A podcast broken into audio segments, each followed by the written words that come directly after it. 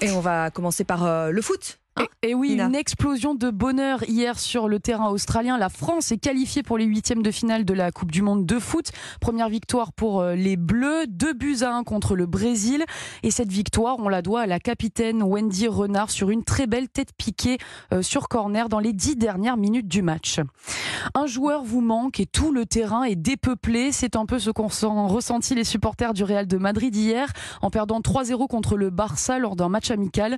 Un classico espagnol espagnol qui montre le vide laissé par le ballon d'or Karim Benzema, parti jouer en Arabie Saoudite.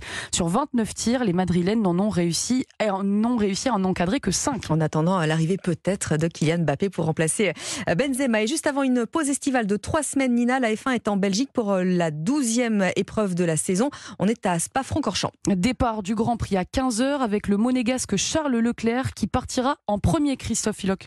Exactement, 20e pole position hein, de la carrière du pilote Ferrari, la deuxième cette saison après celle de Bakou en Azerbaïdjan. Une qualification humide et Charles Leclerc le reconnaît, il a progressé dans ces conditions particulières au micro de Canal+. J'avais du mal dans ces conditions il y a quelques courses, c'est vrai que j'ai beaucoup bossé, j'ai fait pas mal de steps en avant, je le savais, mais je l'avais pas vraiment montré en piste jusqu'à maintenant et là aujourd'hui avec une qualif mi-mouillé mi-sec, euh, voilà, on a pu prouver qu'on avait vraiment fait des pas en avant donc c'est bien. Une journée positive, maintenant il faut confirmer ça dimanche. Et la pluie qui pourrait venir jouer une nouvelle fois les troubles faits cet après-midi. On retrouve derrière le pilote Red Bull Sergio Perez et la Mercedes de Lewis Hamilton. Quatrième Carlos Sainz devant la McLaren d'Oscar Piastri. Max Verstappen, pourtant auteur hein, de la pole position, ne partira que sixième. Le double champion du monde a été pénalisé en raison d'un changement de boîte de vitesse, mais ça ne devrait pas l'handicaper plus que cela puisque l'année dernière, le Néerlandais s'était imposé en s'élançant depuis la quatorzième place. Derrière lui, Lando Norris partira septième devant George Russell et les deux Aston Martin de Fernando Alonso et Stroll. Et puis l'écurie alpine hein, n'est toujours pas au niveau. Esteban Ocon 14e, Pierre Gasly 12e.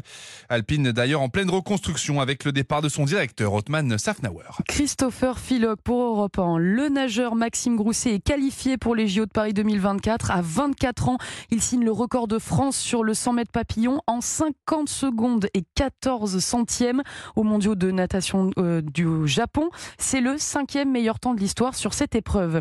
Demi Vollering a transpercé le brouillard des Alpes et remporté le maillot jaune hier. Une victoire arraché à l'effort sur la septième et avant-dernière étape de ce Tour de France au féminin. La néerlandaise Demi Vollering qui l'emporte donc sur le sommet du Tourmalet euh, face à la polonaise Katar, Katarzyna Niviadoma. Et on voit un message très très fort à un mois du lancement de la Coupe du Monde de rugby. Les All Blacks mm. qui remportent leur quatrième rugby championship consécutif. C'est leur 20e au total. Score final 38 à 7 contre l'Australie. Les All Blacks qui affronteront les Bleus au Stade de France en ouverture du mondial. Et ce sera le 8 septembre prochain. On aura l'occasion de reparler rugby d'ailleurs euh, dans cette euh, première demi-heure d'Europe 1 matin week-end. Merci beaucoup Nina